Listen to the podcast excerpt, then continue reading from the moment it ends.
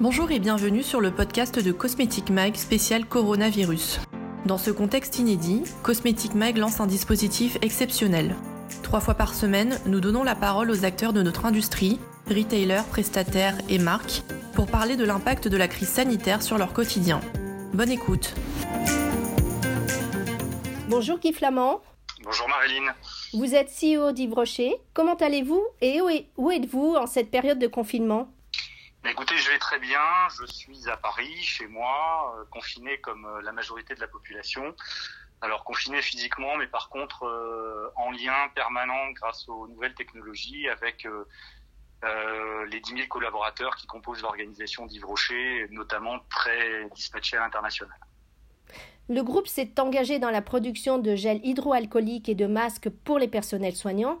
Comment se déroulent ces productions et comment sont acheminés les masques et les gels vers ces professionnels de santé? Oui, alors en effet, c'est un, sujet sur lequel on s'est mis euh, dès le, début hein, de la période de, crise. Euh, on a la chance d'avoir en fait en Bretagne euh, des unités certifiées ATEX, donc qui, manipulent des formules à haute dose d'alcool. Donc on est monté très très vite en puissance sur ce sujet-là et en lien avec euh, le ministère de la Santé et euh, l'agence régionale de santé, on a décidé de se concentrer sur l'approvisionnement des établissements euh, de la région Bretagne, donc les centres hospitaliers, les EHPAD et les professionnels de santé. Donc en fait, on s'appuie sur le, le, réseau logistique de l'ARS et aujourd'hui, ce sont plus de 200 000 flacons qui ont été produits, distribués euh, dans les différents établissements de la, de la région Bretagne. Euh, par ailleurs, ce qu'il faut noter, c'est qu'on a la chance d'avoir euh, d'autres activités au sein du groupe. Donc on a, on a en fait multiplié un peu les, les actions solidaires que, que l'on pouvait mettre en œuvre. Euh, pour vous citer quelques exemples, la marque Petit Bateau, euh, là aussi en, en liaison avec l'agence de santé, et cette fois-ci de la région de Troyes, s'est mise à fabriquer, enfin à confectionner, assembler des masques euh, pour les établissements de, santé. On en est à 65 000 masques produits à date. Et puis dans nos pays, euh, on s'est attaché à chaque fois en proximité à, alimenter les établissements de santé, notamment en crème main, parce que les mains de nos personnels soignants qui sont au, combat, au front tous les jours, sont malheureusement très très abîmés euh, par le, le, nettoyage systématique et fréquent. Donc on fait tout ce qu'on peut pour, euh, je dirais, pour être solidaire dans cette, dans cette crise. Quelles précautions avez-vous prises au sein de vos usines pour garantir la sécurité du personnel? Alors ça, ça a été, euh, je dirais, une de nos premières préoccupations. Hein. Euh, on a des activités qui, qui perdurent, des, à la fois des activités de, de production quelques activités de laboratoire et puis euh, des activités logistiques. Euh, donc bien entendu, on s'est appuyé sur euh, les recommandations des autorités hein, gouvernementales. on a travaillé sur, je dirais, les, grands éléments que sont la, distanciation, en s'assurant que dans les différents postes de travail, les distances de sécurité étaient prévues et respecter. Euh, tout ce qui concerne l'hygiène, euh, bien entendu, euh, des mesures aussi de précaution en termes de, de, prise de température, de, de mise en place de SAS chaque fois qu'on avait des, des, flux de matière euh, à échanger entre différents services ou euh, avec l'extérieur, hein, avec les transporteurs par exemple.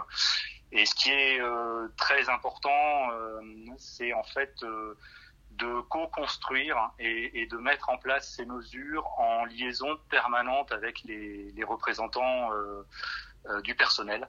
Euh, donc en fait, on a mis en place deux fois par semaine des réunions sur les sites avec les représentants pour échanger à la fois sur l'élaboration et la bonne pratique de ces, de ces mesures. Et comment avez-vous organisé le travail pour le reste du personnel? Alors comme comme pouvez le, le penser, euh, on a été euh, très impacté chez Yves Rocher par euh, toutes les mesures de, fermeture de commerce hein, qui ont été mises en place dans, quasiment tous les pays de la, planète. Notre activité commerciale est, très très impactée. Hein. Je dirais que sur le mois d'avril perdure à peu près 30% de notre activité.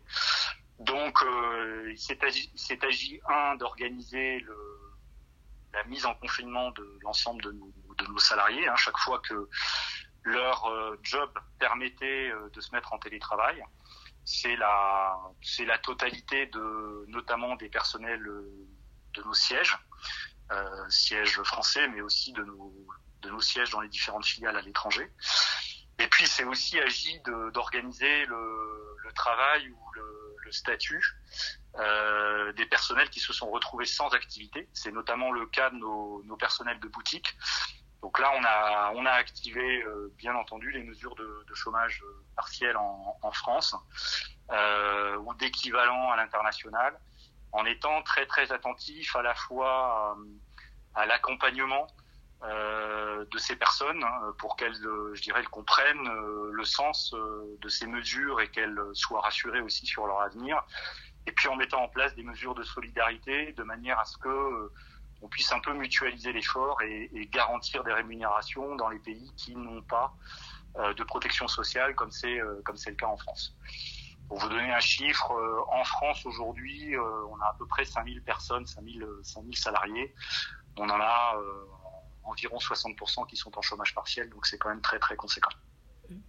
Plusieurs magasins Yves Rocher donc, sont fermés dans le monde, c'est ce que vous rappeliez de, tout à l'heure. Vous, avez aussi vous avez aussi des sites marchands Pouvez-vous nous rappeler le poids du e-commerce en temps normal pour le groupe et aujourd'hui? Oui, alors on a on a plusieurs magasins, on a des milliers de magasins. Hein. En fait, euh, on a 3000, un peu plus de 3000 boutiques euh, dans le monde à l'enseigne Yves Rocher. À date, je dois en avoir 2850 fermés. Donc euh, ça ça matérialise le poids et l'impact de cette crise qui qui est vraiment sans précédent parce qu'en fait, elle est pratiquement synchronisée dans tous les pays de de la planète.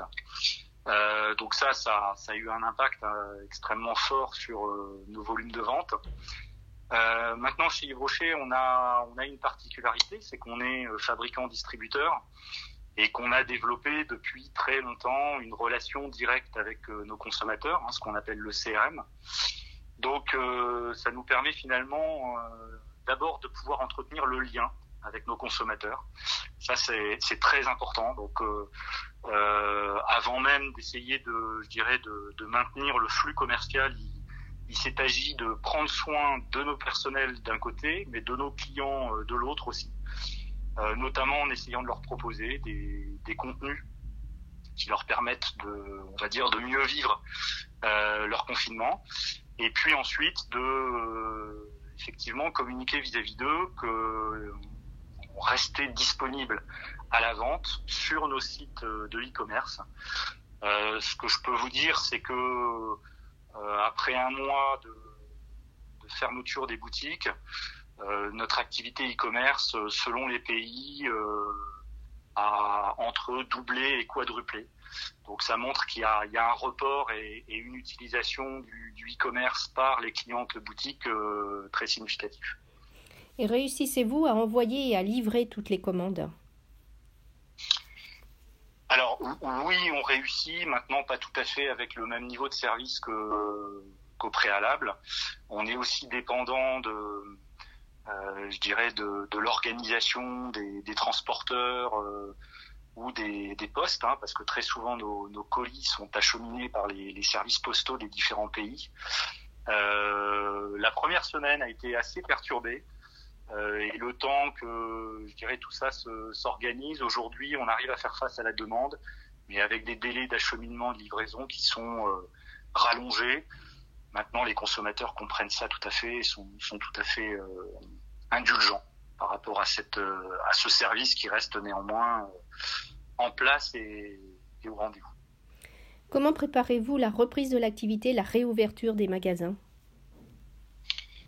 Alors, la, la, la bonne nouvelle, c'est que on commence à avoir euh, des horizons un peu un peu précis. Euh, le 11 mai pour la France euh, notamment, enfin on l'espère. Hein, on attend encore des clarifications sur les conditions du, déconfinement, le type de commerce qui pourront ouvrir, et puis on essaye de, se préparer au mieux en termes de, conditions d'exploitation des, boutiques et des magasins. Hein. Il faudra bien entendu appliquer des, des, euh, mesures d'hygiène, de distanciation sociale strictes à la fois pour protéger notre personnel et protéger les consommateurs. ce que je peux regretter et en tout cas constater, c'est la très grande cacophonie entre les différents pays, hein, y compris au, sein de la, de la communauté européenne. Euh, on constate vraiment euh, aucune coordination, euh, ni sur les dates, ni sur les conditions. Donc on essaye de faire face au gré des, des, nouvelles et des informations quotidiennes, alors tout en ayant conscience que la reprise de toute façon sera quand même très progressive. la priorité étant encore une fois de d'assurer la sécurité de notre personnel et, et de nos clients. Guy Flamand, merci. Portez-vous bien et au revoir. Je vous remercie, Marine. Au revoir.